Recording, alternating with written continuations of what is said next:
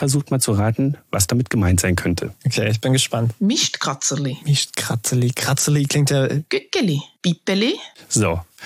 Okay. Die gehören zusammen. Stefan, hast du schon eine Idee? Reingezwitschert. Der Vogelpodcast vom Nabu. Mit Fabian und Martin.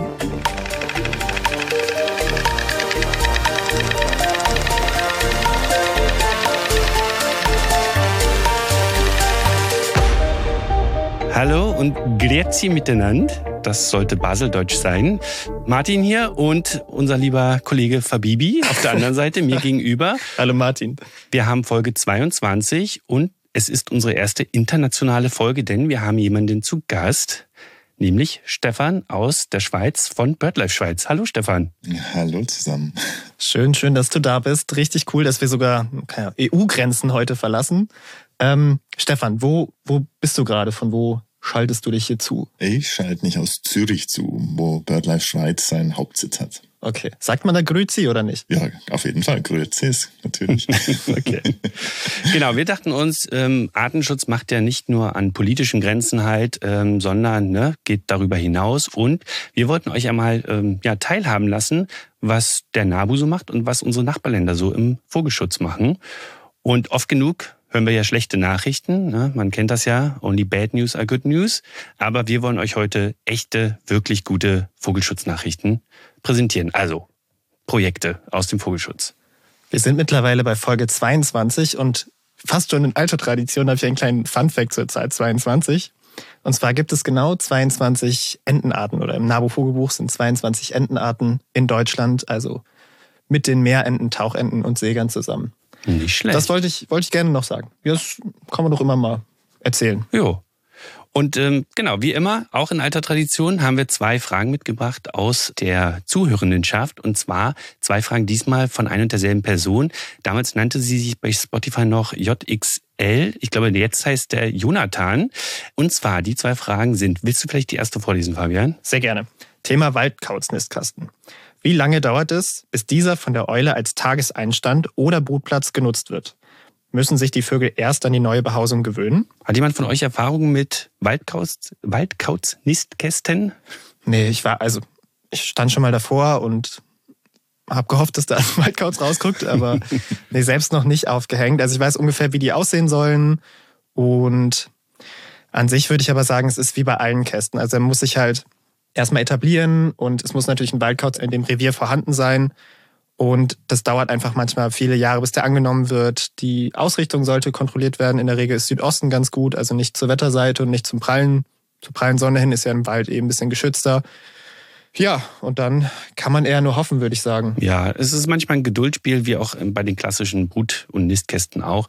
Und in dieselbe Richtung geht auch die zweite Frage von ihm. Ich habe ein Rauch- und Mehlschwalbenprojekt für den Sommer geplant. Ich hatte vor, einige Nistkästen aufzuhängen. Könnt ihr welche empfehlen? Und wie hoch ist die Chance, dass diese angenommen werden? Könnt ihr dazu was sagen? Also ich kenne diese typischen Holz, Holzbeton, mhm. Nisthilfen, je nach Art halt diese Halbschale, gerade für Mehlschwalben. Und auch da muss man natürlich gucken, gibt es eine Kolonie in der Nähe, passt der Lebensraum auch, dass sich die Vögel da ansiedeln möchten? Also gibt es da Nahrung, gibt es da Schlamm, den sie aufnehmen können? Das kann man sowieso separat noch anbieten. Und auch da sollte man nicht zu traurig sein, wenn, wenn der Vogel ein natürliches Habitat hat, so auch beim Waldkauz. Also wenn er eine natürliche Höhle oder einen guten selbstgebauten Nistplatz hat, dann ist das auch mhm. völlig okay. Dann soll also, man sich nicht zu sehr ärgern, würde ich sagen. Ja, Stefan? Und da sieht tatsächlich die Nähe zu, den, zu anderen Nistern, Naturnestern oder so, die ist tatsächlich sehr wichtig aus unserer Erfahrung auch.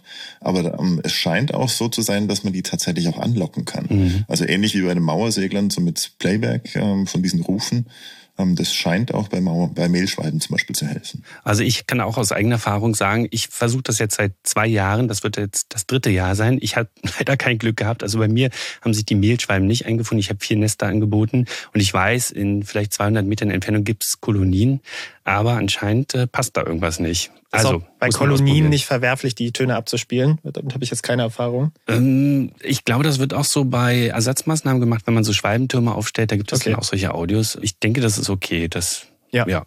Aber sonst nochmal an alle Zuhörenden ist es eher nicht die gängige Praxis. Also keine, keine Vogel, Vogelgesänge abspielen. Gerade bei Nicht-Koloniebrütern sorgt es eher dafür, dass die Tiere eher verscheucht werden oder Stress bekommen. Okay. Aber Ja. ja. interessante Fragen. Gehen schon sehr, sehr ins Eingemachte hier, unsere Zuhörenden. Freut, freut uns. Und vielleicht noch ein kleiner Hinweis, wir können nicht immer alle Fragen mit reinnehmen und wir versuchen auch die Fragen ein bisschen passend zu den Episoden auszusuchen. Also seid nicht traurig, wenn eure Frage noch nicht dran war. Gut. Die Vogelnews. Fabian, was hast du uns Neues aus der Vogelwelt mitgebracht? Also, ich habe eine News mitgebracht aus Deutschland, aus dem Schwarzwald. Und zwar geraten da immer wieder Fichtenkreuzschnäbel. Das ist ein sehr hübscher rot, orange oder grüner Vogel, je nach Geschlecht und Alter, hat er andere Farben, mit so einem gekreuzten Schnabel. Also, als wenn die Schnabelspitzen gehen halt so seitlich aneinander vorbei. Und diese Vögel sammeln auf der Schwarzwald-Hochstraße gerne die Salze ein von, den, von der Streuung und werden dabei regelmäßig von Autos erwischt. Also da bitte langsam fahren. Das geht also sogar von Januar bis April. Gab es letztes Jahr hunderte tote Vögel. Von daher bitte, wer da unterwegs ist, darauf achten. Und genau, weil wenn die Vögel erwischt werden, dann betrifft es auch in der Regel die ganze Brut, wenn das Altvögel sind, weil die schon deren Brutzeit ist ganz faszinierend, hängt nicht so sehr von, also die fangen nicht alle im Frühling unbedingt an, sondern auch mal schon im Januar oder im Februar. Es hängt mehr von der Samenreife der, der Zapfen ab.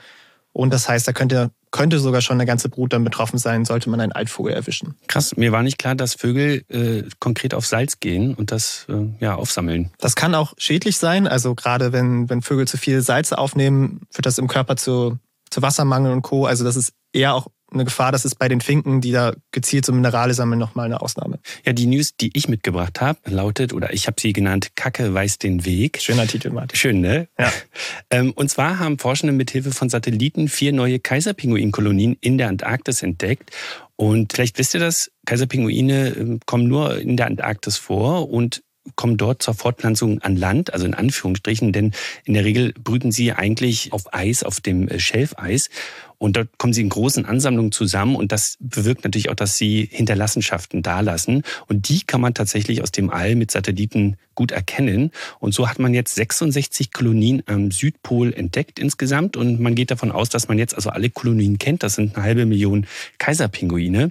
Und das ist natürlich ganz, ganz wichtig zu wissen, weil äh, vielleicht erinnert ihr euch, im letzten Jahr gab es einen Vorfall oder eine Nachricht dazu, dass das Schelfeis, auf dem die brüten, zu früh auseinandergebrochen ist und die ganzen Jungpinguine waren noch nicht so weit und konnten also entsprechend noch nicht schwimmen. Und so sind, glaube ich, wenigstens vier Kolonien leider ja, abhanden gekommen, also ganze Jahresbruten verloren gegangen. Und, vielleicht habt ihr es auch gelesen, die Vogelgrippe hält jetzt auch Einzug in der Antarktis oder in antarktischen Gewässern. Und es ist mittlerweile schon auf den äh, Falklandinseln und Südgeorgien.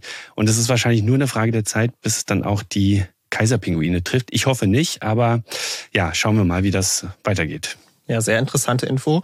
Der Kaiserpinguin, übrigens unser größte, unsere größte Pinguinart. Früher gab es mal Pinguine, Fun Fact an der Seite, die bis zu zwei Meter groß war. Ich weiß nicht vor wie viel Tausende von Jahren, aber es gab mal zwei Meter große Pinguine. Finde ich Wow. sehr schön. Und die Kaiserpinguine können, ich habe die Zahl nicht mehr ganz genau im Kopf, aber ich meine mehrere hundert Meter tief tauchen. Mhm. Das ist schon verrückt. Okay, genug davon. Ihr wisst, wenn ihr mehr davon hören möchtet, wenn ihr die Infos nochmal nachlesen möchtet, schaut gerne in unsere Shownotes. Thema der Woche. Ja, für den Anfang habe ich mir was Kleines ausgedacht für euch. Äh, Fabian, Stefan, ihr wisst nichts davon, aber ihr kennt das ja vielleicht. Es gibt ja immer so kleine Icebreaker bei Treffen und Konferenzen. Das hatten wir Und schon einmal, oder? Das hat, hatten wir, ja, ja. Ja. Und, Ja, immer, ähm, immer. Ich meine, die Schweiz ist ja für vieles bekannt, für Schokolade am Flughafen und äh, ne, Berge und so weiter. Und aber auch für ihre Mundart. Das hatten wir heute Morgen ja auch schon. Oder ihre vielen Mundarten. Stefan, du kommst ja ursprünglich aus Deutschland, ne? Genau. Genau, aber du bist ja schon eine Weile, denke ich mal, in der Schweiz und vielleicht hast du einen kleinen Vorteil, denn ich habe eine liebe Freundin, die Lena, Shoutout an dich, die kommt aus Basel und die war so lieb und hat mir ein paar Vogelnamen auf Baseldeutsch rausgesucht Ach, und diese schön. auch eingesprochen. Martin. Und ich möchte jetzt, dass ihr herausfindet, danke auch übrigens an Lenas Mama, die hat mir ihren ganz tollen BirdLife Schweiz Vogelschirm geschenkt. Ich liebe den. Shoutout auch an sie. So, ich starte jetzt. Ihr versucht mal zu raten, was damit gemeint sein könnte. Okay, ich bin gespannt. Mistkratzerli, Mischt Kratzeli. Kratzeli klingt ja. Gückeli, Pipeli, So, die Okay. gehören zusammen. Stefan, hast du schon eine Idee? Äh, Die gehören alle drei zusammen. Also die, also die gehören alle zu einer, zu einer Gruppe, zu einer ich habe schon Vogelgruppe. eine Idee, ja. Ja, kannst du es noch einmal machen? Ja. Mistkratzerli, Gückeli, Pipeli, Oh Gott. Wenn Also- du dir jetzt überlegst, jemand, der auf Mist kratzt, Mischtkratzerli. Mhm. Der Mistkratzer. Was könnte das sein? Wer kratzt auf dem Mist? Wer sitzt auf dem Misthaufen? Auf dem Bauernhof. Sitzt da gerne mal so ein Turmfalke oder. Ja, ist ein Ich glaube, fies. also, es geht ja, ja, nicht um Wildvögel. Genau, also es ist Ach das so. Huhn. Ach so. Nicht Kratzerli ist das Huhn, Gückeli ist der Hahn oder das Brathähnchen und Büppeli ist das Küken. Ach so, okay. Ich Und- dachte, da Kückerli noch an irgendein. So, und jetzt, ich gehe noch mal durch, jetzt äh, mache ich noch ein paar weiter. Taucherle, Was ist Daucherli? Taucher, Haubentaucher vielleicht. Ja, nicht ganz. Fast. Weißt du es, Stefan? Ja, Vielleicht. Huhn. Das okay, genau. ja. Dann weiter. Quak, Grapp, Die beiden gehören wieder zusammen. Frosch und Ja, ich dachte auch erst Quark, an den eine Frosch. Ente, irgendwas. Nee, es ist tatsächlich der, der, äh, die Krähe oder der Rabe. Ah, ja klar. Okay. Also beides, also genau. okay, ich bin nicht gut in diesem Spiel. Und weiter. Spiri, Spiri, weißt du es, Stefan? Ja, die Mauersegler. Die Mauersegler oder auch Schwalben, also Ah, beides tatsächlich, dem- weil Spiel heißt, glaube ich, Turmspitze, also das ist die Ableitung davon. Ah, okay, ich dachte vom Sviri irgendwie von dem Ruf. Und ich mache noch die letzten, den letzten, Düble, Dübele. das Dübli. Doch, kommst du drauf. Rumspielen, damit es Däuble. Ach so. Genau, Ja, die okay, Taube, das. Täubchen. Ja. Super, habt ihr Okay. gut gemacht. Ganz toll. Ich habe auch noch einen, den, den Chuchikäschli. Nee, das ist der Küchenschrank, glaube ich, oder? Ist richtig ausgesprochen? Und das Brunskeli. Chuchikäschli. Das ist einfach Braunküche. Ja, Jawohl. schön. Super. Martin, vielen, Alle vielen warm? Dank. War ein schöner Sehr gern. schön zum Warmwerden hier. So, Stefan, jetzt bist du auch warm. Jetzt kannst du gerne etwas zu dir sagen, was du bei BirdLife Schweiz machst und was vielleicht auch BirdLife überhaupt ist. Also, weil es gibt ja nicht nur BirdLife Schweiz, sondern auch BirdLife Österreich und so weiter. Genau, sag doch kurz was dazu, bitte. Ja, also ich bin, ich bin Zoologe und äh, bin Projektleiter in der Artenförderung bei BirdLife Schweiz. Und BirdLife ist ja, wie du gerade schon gesagt hast, ist ja ein riesen Verband eigentlich, eine ganze Familie, was auch, finde ich, einer der großen Vorteile dran ist. Äh, Man hat eben den Dachverband mit BirdLife International und dann die verschiedenen Landesverbände eben BirdLife Schweiz, BirdLife Österreich, der NABU. Und dann geht's der Ebene drunter, sind dann Kantonalverbände und dann Vereine, Sektionen und sowas. Also hierarchisch gegliedert und dadurch eine große Mitgliedschaft und dadurch natürlich auch viel, viel Power dahinter, ähm, dass man was schafft. Habt ihr eigentlich ein Wappentier? Ähm, naja, BirdLife hat natürlich die Seeschwalbe, jetzt nicht die Flussseeschwalbe, sondern es ist tatsächlich die Küstenseeschwalbe. Jetzt BirdLife Schweiz hat vielleicht so ein inoffizielles Wappentier, könnten wir jetzt fast sagen, oder ein Vogel, der sehr für uns sehr wichtig ist. Da denke ich sofort an Steinkauz. Das ist für uns eine sehr wichtige Art, kommen wir auch sicherlich gleich nochmal drauf. Sehr, sehr gut. Ja, weißt du, wie, wie alt ist euer Verband? BirdLife Schweiz hat äh, letztes Jahr 100 Jahre gefeiert. Oh. Herzlichen Glückwunsch, Ja. nachträglich. Weißt du auch, wie alt der Nabu ist, zufällig? Der Nabu an sich, ja, der kommt auch in diese Ecke, ne? Mhm. Aber 100, Pack noch mal ein Vierteljahrhundert, nee, nicht 25. Jahrhundert, ein Viertel, doch, doch Jahrhundert drauf. ja, 125. Genau. Genau, da, habe ich sogar einen, Sound für vorbereitet. Da, da. Kann man das gut hören? Das war, ein, nee, das war ein Wüstengimpel. Ah, aus Europa. Das natürlich. finde ich so witzig, hört sich an wie so eine Tröte. Okay, weiter geht's. Ja, genau. Wir feiern nämlich in diesem Jahr auch einen runden Geburtstag, 125 Jahre Nabu. Unter nabu.de slash 125 Jahre könnt ihr zum Beispiel auch sehen, was wir für Projekte gemacht haben, was die Aktiven so machen. Und äh, passend dazu wollen wir heute auch zum Thema Vogelschutz und erfolgreiche Vogelprojekte reden. Und unser Plan ist eigentlich, dass du, Stefan, drei Projekte vorstellst, wir drei Projekte vorstellen, wir gucken mal, wie wir da durchkommen. Genau, deswegen reißen wir diese Projekte nur kurz an. Ja, und du hast es gerade ja schon erwähnt, euer Wappenvogel könnte vielleicht der Steinkauz sein. Habt ihr dazu Schutzprojekte in der Schweiz laufen? Ja, tatsächlich ist ein sehr wichtiges Projekt für uns, weil es äh, einfach zeigt, wie gut Artenschutz funktionieren kann. Steinkauz war früher sehr weit verbreitet, so im Mittelland, also in den Flachbereichen in der Schweiz. Man schätzt so mal 800.000 Brutpaare und hat dann über die nächsten Jahrzehnte, 60er, 70er, 80er Jahre, hat er drastisch abgenommen. Also die Kurve ging steil nach unten, so dass letzten Endes um die Jahr, Jahrhund, äh, Jahrtausendwende, man schätzt um die 50, 60 Brutpaare noch über waren. Und das war jetzt wirklich ein Moment, wo man dachte so, boah, muss man das aufgeben oder kann man dem irgendwie helfen? Und dann hat man da wirklich sehr viele, sehr großen Effort, sehr viele Maßnahmen gebündelt, die Kräfte gebündelt und da in allen verbliebenen Gebieten, wo der Steinkauz noch war, versucht, den wirklich mit verschiedensten Maßnahmen zu unterstützen, was sich sehr gut herausgestellt hat und sehr gut funktioniert hat auch. Ja. Ja, der Steinkauz war ja auch äh, Kandidat zum Vogel des Jahres für dieses Jahr. Ne? Genau, ja. Hat es leider nicht geschafft, aber ja. Auch unsere Zuhörerinnen sind dank der letzten Folge auch Eulen-Expertinnen und Experten. Auch Genau, betrachten. stimmt. Ja, hört sich sehr, sehr gut an. Also schön, dass dieser kleinen Eule geholfen wurde. Ich würde sagen, wir, wir springen mal etwas in der Größe. Mhm. Und, ähm, aber wir bleiben auch kommen mal zu unserem Wappentier. Ja, genau, beim Wappenvogel, das Nabu, nämlich dem Weißstorch. Und da haben wir ein kleines Projekt aus Hamburg, was wir gerne kurz vorstellen möchten. Und da ist nämlich Jürgen Pelch sehr aktiv. Er ist seit 1976 im ehrenamtlich im Weißstorch, Weißstorchschutz unterwegs. Mann, ich habe echt äh, heute Wortfindungsstörung. Genau, damals gab es nur fünf Brutpaare noch in Hamburg. Heute sind es 40. Also der letzte Stand, letztes Jahr waren es 40 Brutpaare und sie haben fast 100 Jungtiere großgezogen. Und man kann eigentlich sagen, dass äh, Hamburg so die Storchenhauptstadt ist. Was nämlich viele nicht wussten, was ich auch nicht wusste, ist, dass Hamburg etwa 10 Prozent Naturschutzgebiete hat. Oh. Ähm, Und das erklärt vielleicht auch, warum sich da Weißstörche so wohlfühlen.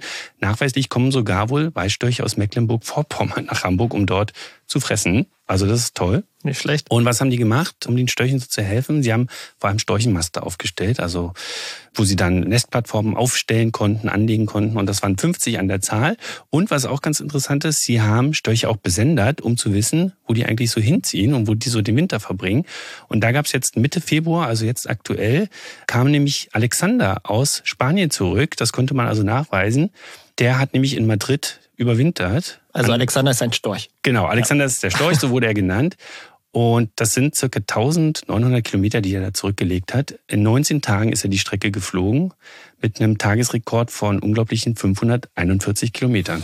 Nicht schlecht. Und vielleicht an der Stelle einmal eingeworfen, dass Störche für uns jetzt ja fast ein bisschen schon alltäglich geworden sind, aber vor 50 oder vor 100 Jahren war der Storchenbestand in Deutschland wirklich, also ich weiß nicht, wie es in der Schweiz war, aber es gab extrem wenig Störche. Also das war dann, der war in manchen Bundesländern fast, fast ausgerottet oder ausgestorben. In der Schweiz war er auch. Also das letzte Brutpaar war, glaube ich, 1949. Ähm, und ja, dann war er erstmal lange weg, bis er dann vor allem in den 80er und 90ern äh, kam er wieder zurück, 60, 60er Jahren. Das waren dann die ersten Freilebenden wieder. Ja, Martin, äh, was ich noch nie erzählt habe, ich habe damals meine Vogelkarriere angefangen mit meiner Facharbeit in der Schule und die habe ich über die Uferschwalbe geschrieben. Echt? Das Ja. wusste ich gar Ja, nicht. ja. Cool. Und passend dazu, Stefan, hast du, glaube ich, eine Geschichte. Ja, absolut.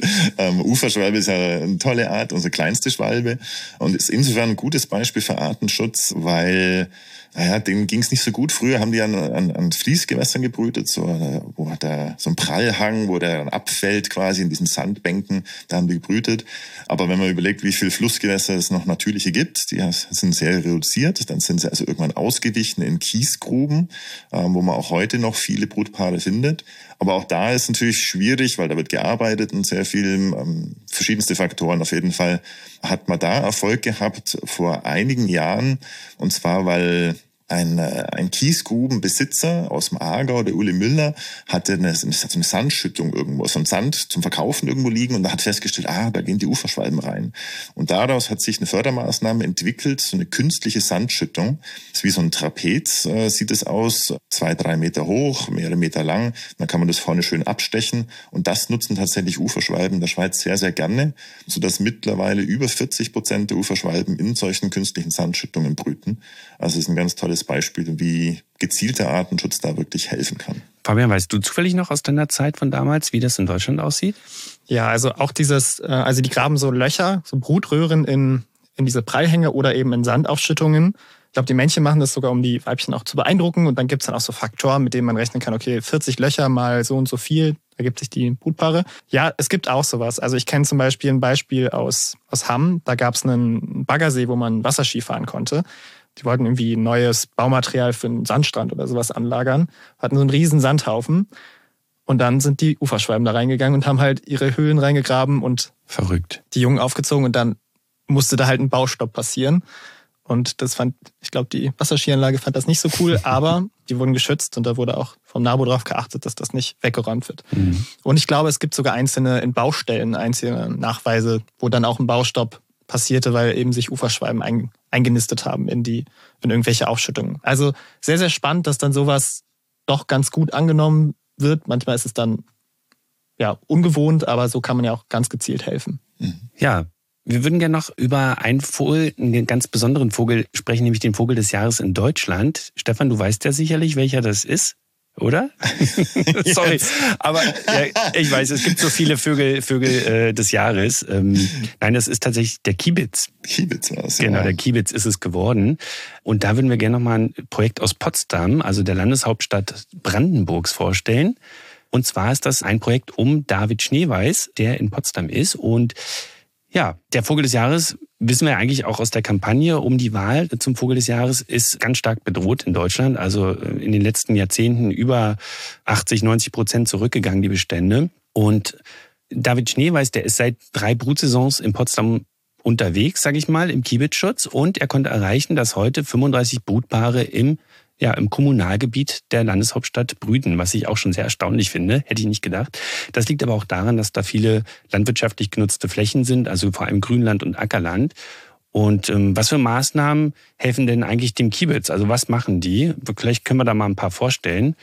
Also am effektivsten ist eigentlich immer. Also am effektivsten ist ganz generell natürlich den Lebensraum irgendwie Mhm. zu erhalten, aber wirklich als konkrete Maßnahme vor Ort äh, ist der Gelegeschutz sehr, sehr effektiv. Also da werden die Gelege markiert, damit die LandwirtInnen da eben nicht drüber fahren und das Gelege kaputt machen, sondern eine kleine Schleife. Da muss man auch gucken, dass man nicht einen Pin direkt ans Nest steckt, weil dann auch die Prädationsgefahr sich erhöht, weil es sehr, weiß nicht, manche Krähen das dann als Anflug nutzen oder sowas. Aber das hilft auf jeden Fall. Kennst du weitere, Stefan? Ja, gerade wenn wir vom Prädationsschutz reden, helfen Zäune zum Beispiel, Mhm. wenn man so ein ganzes Gebiet mal einzäunt mit so einem Elektrozaun. Da kann man auch den Bruterfolg dann sehr gut steigern, wenn es groß genug ist, das Gebiet. Genau, das, das plant die Gruppe auch in diesem Jahr. Die äh, versuchen jetzt also so einen, so einen Schnell-Aufbau, also so einen temporären Zaun aufzustellen, damit da also die Jungvögel und die Eier während der Brutzeit geschützt sind. Ganz wichtig ist natürlich auch, äh, die Aufzuchtshabitate zu schützen. Also da, äh, wo dann die Eltern mit ihren Küken quasi die Nahrung finden. Denn das ist natürlich ein anderes Problem noch, Nahrungsmangel. Und da ist vor allem dann auch, ähnlich wie bei den Gelegemarkierungen, die Kommunikation mit den Landwirtinnen oder mit den Leuten, die ja das Land dort bewirtschaften, ganz wichtig. Das ist auch ganz interessant, das hat auch David Schneeweiß gesagt. Er findet es ganz toll, wie offen und wie bereit, also hilfsbereit auch viele der Landwirtinnen sind, mit denen er zusammenarbeitet. Und wenn sie erstmal an Bord sind, hat er gesagt, dann ist es eigentlich relativ leicht, mit denen auch solche Schutzmaßnahmen durchzuführen. Und das finde ich ganz positiv. Viele sind sehr engagiert und er sagt auch, es gibt in der Regel keinen Unterschied zwischen konventionellen und Ökolandbäuerinnen und Landbauern. Und ihm war es auch ganz wichtig zu sagen, dass ja man immer kooperieren muss mit den Landwirtinnen. Also Ja, das Nicht vorher verteufeln oder irgendwas, Richtig. sondern ein Gespräch suchen. Absolut. Total. Finde ich, ist einer der wichtigsten Aspekte, dass man im Artenschutz, dass man mit denen zusammenarbeitet. Genau, und er sagt auch, die eigentliche Herausforderung ist tatsächlich Nachwuchs zu finden oder Ehrenamtliche, die ja bereit sind zu helfen und die auch, sage ich mal, die neue Generation auch repräsentieren. Total. Und dann an der Stelle auch, dass viele NABU-Aktive, viele Ehrenamtliche, die da gelobt werden müssen, aber auch biologische Stationen beispielsweise, die da ganz, ganz viel machen. Und vielleicht nochmal ganz kurz, wir haben den Prädationsschutz erwähnt. Da nochmal der Hinweis für die, die das nicht kennen. Also Prädation ist das sozusagen das gefressen werden, also das Beutegreifer, zum Beispiel die Kiebitz Eier oder Jungvögel fressen. Und genau, Prädationsschutz ist sozusagen Schutz vorm gefressen werden. Also Fuchs zum Beispiel. Fuchs. Auch, ja. Waschbär, Marder, sowas. Okay, ja, Von den, von den Landwirten ist es vielleicht auch noch ein ganz, äh, gerade mit Schutzmaßnahmen, ganz spannender Aspekt. Wir haben ja diese, die Feuchtgebiete sind sehr stark zurückgegangen, deswegen haben, sind eben die Kiebitze auch ausgewichen auf diese Kulturlandflächen, auf Ackerflächen. Allerdings, wenn man da zum Beispiel einen Landwirt überzeugen kann, dass man eine größere Fläche nur als Kiebitzschutz zur Verfügung stellt, dann kann man da ganz spannende Sachen machen. Bei uns zum Beispiel im großen Moos hier, das ist ein ganz tolles Gebiet, da hat man eine Fläche angesät und dann auch überflutet. Und dann kommt so eine Vegetation hoch, äh, die perfekt ist für einen Kiebitz. Die ist ein bisschen schütterer, also ein bisschen nicht zu dicht stehend. Und da können die, dadurch, dass es auch überflutet ist und eine gewisse Größe hat, da, da können die Kiebitze dann sehr, sehr gut aufziehen und haben eben auch gleich dieses Aufzuchtshabitat, von dem du vorhin gesprochen hast. Also, Und man hilft ja natürlich auch immer anderen Vogelarten, die auch auf Wiesen brüten. Ich weiß nicht, wie Sie das so mit, also Limikolen, also Wartvögel, zu denen ja auch der Kiebitz gehört, sind ja klassische Wiesenvögel oder auch Ammann und so weiter. Ihr habt ja auch noch ein Projekt aus der Schweiz, was sich um Möwen dreht. Kann man die da eigentlich mit reinziehen oder ist das ein anderes Habitat, was die bevorzugen? Also Lachmöwe in dem Fall. Mhm. Ja, kann man sehr gut. Ähm, da gibt's hier nördlich von Zürich das Ried, ein ganz tolles ähm, Schutzgebiet von uns, was da als, als Beispiel jetzt mal dienen könnte. Da hat man die Lachmöwe auch gefördert ähm, und auch gleichzeitig die Kiebitze nebendran. Da ist so eine Überflutungsfläche, wo mit schottischen Hochlandrindern auch gearbeitet wird. Das ist eine ganz spannende Fläche. Und man hat die Lachmöwen da gefördert, indem man so künstliche Brutinseln gebaut hat. Was sehr, sehr gut funktioniert hat. Wenn man mal überlegt, früher, also so 1984 waren die Brutpaare noch bei 230 und dann sind die also stetig zurückgegangen, bis sie 2016 nur noch 16 Brutpaare hatten. Und dann hat man eben angefangen mit diesen Schutzmaßnahmen, dass man so Kiesinseln gebaut hat, sodass ähm, jetzt äh, vorletztes Jahr zum Beispiel, weiß ich, letzten Stand war 183 Brutpaare von 16 hochgegangen. Mhm. Das war natürlich ein Top-Erfolg und dadurch, dass die Lachmöwen sehr, naja, die verteidigen ihren Niststandort sehr, sehr gut, genauso wie die Kiebitze und die sind in, äh, in direkter Nähe umeinander und von dem her helfen die sich natürlich auch gegenseitig, ihre Nester dann auch zu verteidigen, also doppelter Effekt. Und eine schöne Geräuschkulisse und wenn die Küken geschlüpft sind, so im Union, so dicke, kleine Chicken so, das sind dann so am Rand, werden, lassen sich füttern. Und schottische Hochlandrinder sind auch echt süß. So mhm. vorne, also wirklich schönes Projekt. Ja, ja, ich finde auch interessant, Lachmöwen äh, sieht man so häufig, aber ich glaube, kaum jemand kennt eigentlich Brutplätze von Lachmöwen. Ne? Also mir geht es jedenfalls so. Ja, ist weniger als gedacht, ja. Mhm. Meistens im Winter, ne? deswegen kommen mhm. sie, ach, sie sind so häufig. Ne? Ja, ja. Hunderte, Tausende von Lachmöwen, aber die verschwinden eben wieder. Ja, ein, ein haben wir noch, würde ich sagen. Ein Projekt würden wir gerne noch vorstellen. Vom Und zwar den, den krassesten, schnellsten Vogel, den, den, das schnellste Tier der Erde sogar. Mhm. Und äh, das der am weit verbreitetsten Vogel, am weit verbreitetsten Vogel der, der Welt. Weißt du, welcher das ist, Stefan? Von wem könnte ich reden? Ich könnte mir vorstellen, vor allen Dingen pfeilschnell, dass du da vom Wanderfalken sprichst. Kann Ach, sein? Ganz richtig, ganz richtig. genau. Da gibt es auch schöne Projekte in Deutschland. Und da ist vor allem eins vom Naturschutzbund NRW hervorzuheben, unter anderem mit dem Michael Klappny als sehr aktiven Menschen dort. In Baden-Württemberg gibt es aber auch sehr, ein sehr gutes Projekt. Und das ist seit ungefähr 30 Jahren aktiv. Und man versucht mit Nisthilfen, mit Beringung, also wissenschaftlichen Methoden, auch mit wirklich juristischer Bekämpfung gegen illegale Verfolgung, da kommen wir gleich nochmal zu, diesen Vögeln zu helfen. Ja, und äh, ganz wichtig auch Horstbewachung. Also man mag es nicht glauben, aber Greifvogelhorste und Falkenhorste sind oftmals Objekt der Begierde auch teilweise. Und ja, vielleicht ganz interessant äh, für die, die es noch nicht wissen, aber gerade Greifvögel, viele Vögel eigentlich, ähm, haben unter einem ganz bestimmten Pestizid und vielen verschiedenen Pestiziden, aber eines ist bekannt, das DDT. Ich weiß jetzt nicht, wofür das genau steht, ist auch, glaube ich, nicht wichtig, aber die Chlor Triphenyl. Also irgendwas mit Chlor drin, da, da äh, es gehen gleich die Alarmglocken an irgendwie. Nee, und das wurde, ich glaube, in den 70ern oder vielleicht sogar auch noch vorher, nee, in den 70ern wurde es verboten. Ähm, auf jeden Fall wurde das als Insektizid breitflächig eingesetzt und das hat dazu geführt, unter anderem, dass die Eischalen der Vögel sehr dünn und brüchig geworden sind und beim Brüten sind diese dann kaputt gegangen. Und darunter haben eben auch die Wanderfalken gelitten. Und ich habe vorhin was von Verfolgung erzählt, vielleicht mal die Motive. Man fragt sich, okay, warum?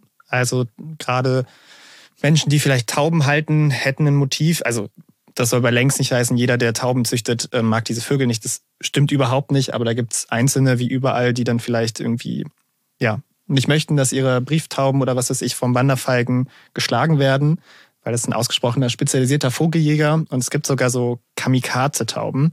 Da werden ja. Tauben mit einem verletzten Flügel oder ja, meist auch zugeklebten Schnabel mit Gift bestrichen, mit ähm, Carbofuran, glaube ich, auch mhm. ein Insektizid. Oder gab sogar einen Fall in Schleswig-Holstein mit Angelhaken versehen und dann in die in der Nähe vom Wanderfalkenhorst ausgelassen und dann schnappt der Vogel sich diese Taube und stirbt eben an dem Gift oder an den und zwar angehakt. ziemlich schnell. Also ich glaube, dieses Carbofuran ist sehr potent und der Vogel verendet also in 0, nichts quasi. Naja, so ganz schnell ja. ist es auch nee, nicht. Nee, doch nicht. Nee. schon, schon grausam. Wir hatten da tatsächlich das, nein, ich würde es nicht sagen Glück, aber ähm, vor einigen Jahren ist in Zürich ein, so ein Wanderfalke vergiftet worden und ist vor einer Webcam gestorben. Mhm. Oh. Ähm, wenn man da mal auf YouTube ist das Video auch noch zu finden, da sieht man, das geht über Minuten, wie der sich krampft und wälzt und mhm. es eben Horst mit den Jungen auch also das kann schon, schon eine sehr brutale Sache. Vor allem, wenn man sich überlegt, also dieses Gift ist ein Nervengift. Das ist äh, ja. nicht nur für die Vögel gefährlich, sondern auch für die Menschen oder für Haustiere und, und sowas. Akkumuliert ja auch so, in, also sammelt sich auch so in der Nahrungskette. Ne? Und dass man das auf die Felder ausbringt, schon. Ist zudem auch zumindest in Deutschland verboten, also darf ja. gar nicht mehr eingesetzt werden. Mhm. EU-weit verboten. EU-weit sogar, ja. Und Also ist unter Strafe der Besitz. Aber nichtsdestotrotz, also trotz dieser Verfolgungen geht es aber dem Wanderfalken zumindest in NRW oder also Nordrhein-Westfalen ist, glaube ich, eine der Hochburgen. Dort hat es in, im Jahr 22, also sorry, ich musste gerade mal auf die Zahlen gucken. Also 2022 gab es dort 270 Revierpaare. Das entspricht ungefähr einem Fünftel des bundesweiten Bestands in Deutschland. Und das war ein ziemlich guter Erfolg. In der Schweiz auch hat sich auch da relativ gut erholt. Von den 90ern auf die 200, jetzt sind wir ein bisschen was über 300. Also von dem her war es auch gut.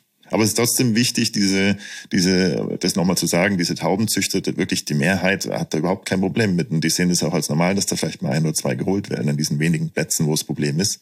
Aber eben diese, diese wenigen, die es machen, da muss man tatsächlich ansetzen. Ähm, Und das ist wichtig. Und Gott sei Dank haben wir hier auch das Glück gehabt, dass wir mit der Polizei hier gut arbeiten und da auch den einen oder anderen erwischt haben. Ja. Von dem her ist das ein gutes Beispiel. Deutschland auch das Komitee gegen Vogelmord, was da sehr aktiv ist. Auch eigentlich europaweit. Okay, so, Stefan, hast du noch was, was Positives zum Abschluss? Ja, Zusammenarbeit ist das Wichtigste. Das kam ja auch schon äh, immer wieder mal durch, dass es wichtig ist, das alles zusammen anzugehen. Und vielleicht ein gutes Beispiel, wenn man nochmal zurück zum Anfang kommt, zum Steinkauz hier, wo ich schon erzählt habe, das hat, war ja sehr positiv, äh, Jahrtau Jahrtausendwende, 50, 60 Brutpaare. Mittlerweile hat sich verdreifacht auf um die 150. Ähm, Und ein ganz tolles Zusammenarbeitsbeispiel ist da vielleicht das internationale Steinkauzprojekt um Basel, weil da arbeiten wir nämlich auch mit dem NABU Südbaden und der LPO Alsace in Frankreich zusammen, ähm, also grenzübergreifend. Und das hat sehr, sehr gut funktioniert. In Frankreich und Baden haben sich die Bestände vom Steinkauz super entwickelt. In der Schweiz hat es ein bisschen gedauert, der war ganz verschwunden, aber lässt sich ja tatsächlich wieder erste Brut, Brut, das erste Brutpaar um Basel und das war also ein ganz toller Erfolg, auch grenzübergreifend. Schön. Und ich, ich glaube, was auch deutlich wird, ist, wie wichtig das Ehrenamt ist. Also wie wichtig engagierte, aktive Leute sind, die das auch in ihrer Freizeit machen und äh, da Freude dran finden. Und ähm, ich glaube, ohne, ohne das Ehrenamt würde das, wären wir nicht, wo wir heute sind. Absolut. Und das ist auch wichtig, um diese Erfolge auch dauerhaft zu sichern. Ne? Also das bringt natürlich nichts, wenn wir jetzt fünf Jahre lang äh, schützen und die Bestände peppeln und dann kümmert sich keiner mehr. Deswegen also auch umso wichtiger, Nachwuchs heranzubringen. Genau. Schöner, schöner hätte ich es nicht sagen können. ja, also Ehrenamt wirklich nur zu loben, ohne das würde das alles nicht funktionieren. Stefan, du bist auch hier ehrenamtlich heute bei uns zugeschaltet und wir haben uns riesig gefreut, dass du dabei warst. Und ich würde sagen, nochmal auch von uns beiden herzlichen Dank, dass du dir die Zeit genommen hast und dich aus der fernen Schweiz, aus Zürich, zugeschaltet hast. Herzlich gerne. Danke, dass ich dabei sein durfte. Sehr gerne. Und bis zu einem nächsten Mal. Ja, Würde mich freuen. Ja. dann grüßt sie zurück in die Schweiz. Ja, Tschüss. Ciao. Nabu-Gezwitscher. Ja, was gibt's Aktuelles beim NABU? Heute haben wir eigentlich jede Menge im Angebot, äh, also ist für alle was dabei. Und äh, beginnen möchten wir eigentlich mit den Lurchen. Die sind nämlich los. Die Lurche sind los, so wollte ich sagen. Genau, Lurche, also Kröten, Frösche, Salamander, nee, Salamander vielleicht nicht, aber Molche und so weiter. Denn äh, sobald es wärmer wird, äh, sind die aktiv im Frühjahr. Die wollen nämlich zu ihren Laichgewässern und dort sich verpaaren und ihre Nachkommen in die Welt setzen.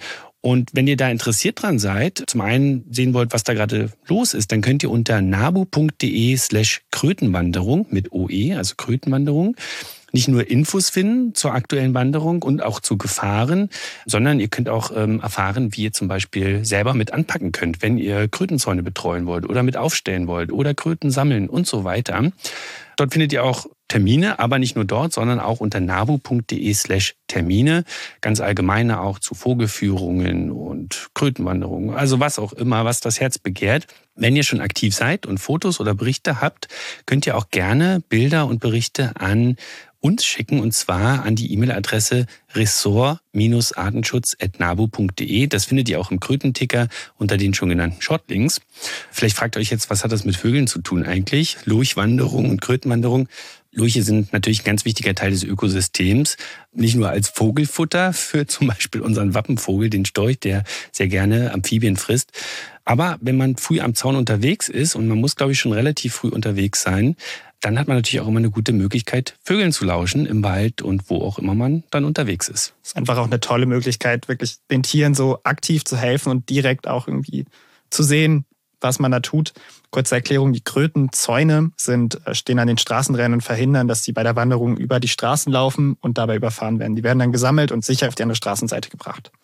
Okay, noch eine zweite Info. Und zwar findet am 16.03. an einem Samstag, bitte markieren im Kalender, erste Vogel reingezwitschert Live-Exkursion statt. Und zwar um 10 Uhr treffen wir uns ähm, Haus der Kulturen Der Welt. Berliner Tiergarten, Haus der Kulturen der Welt, Entschuldigung, an der schwangeren Auster. Genau, Ja. so nennt man sie auch. Ja. Und ich denke, dass wir ungefähr zwei Stunden unterwegs sind und wir würden uns freuen, wenn ihr euch anmeldet über vogelpodcast.nabu.de. Ist jetzt keine Pflicht, aber einfach für uns, um einzuschätzen, okay, stehen wir da jetzt zu zweit, was auch schön wäre, Martin, oder sind wir da jetzt irgendwie 40 Leute? Genau, bringt gerne Ferngläser mit und ein Buch, falls ihr eins habt, gegebenenfalls einen Schirm, sollte es regnen. Und genau, so wäre jetzt ein Gewitter oder irgendwas, dann würden wir es nicht stattfinden lassen. Aber 16.03. Samstag in Berlin, Vor der reingezwitschert. schwangeren Auster. Live-Exkursion, schwangere Auster. So. Okay, letzte Info des Tages. Euch sind wir noch eine, ein Ergebnis schuldig. Und zwar haben wir diesen Fotowettbewerb stattfinden lassen und es war wirklich toll, wie viel Resonanz kam. Also über, ich glaube, 800 oder fast 900 Also Bilder. an die 1000 Hashtags. Und es waren tolle, einfach wirklich tolle, tolle Bilder dabei. Und es war sehr schwierig, da die, die Top 3 auszuwählen. Vielleicht kurze Erklärung. Wir haben das per Instagram gemacht. Es sollte keine Ausgrenzung oder irgendwas sein, sondern es war einfach schwierig, das sonst organisatorisch zu managen. Wir haben aber auch Bilder, die per Mail geschickt wurden, mit einbezogen. Und diesen Winter haben wir jetzt, also wir haben nicht nur dieses Jahr, sondern auch noch für den Dezember Bilder gelten lassen. Ja, ich kann nur sagen, echt wow, tolle, tolle also, Fotos dabei. Es war wirklich, es fiel uns echt, echt schwer, da eine Auswahl zu treffen, weil wir natürlich nach verschiedenen Aspekten geguckt haben, nach Ästhetik, nach äh, Motiv, nach Momentaufnahme. Also da gab es so einiges zu beachten und letztlich haben wir uns dann doch auf drei festlegen können. Fangen wir vielleicht mit dem dritten Platz an. Ja, zu Bronze, Platz drei dürfen wir gratulieren. René Kersten aus der Nähe von Berlin mit einem wunder, wunderschönen Waldkauz in einer verschneiten, gefrosteten Umgebung. Herzlichen Glückwunsch.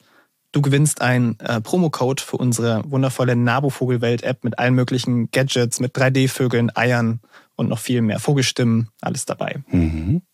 Platz zwei geht an ein Foto einer Schwanzmeise. Da hatten wir einige, aber diese Schwanzmeise saß auf einem vereisten Ast und es hingen so kleine frostige Eiszapfen herunter und es war ein ganz schönes, ganz schönes Bild, also sehr ästhetisch, ähm, aber auch ein schönes Motiv halt. Und das Bild kam von Wiebke Marktsack aus Hannover. Herzlichen Glückwunsch an dich für Silber.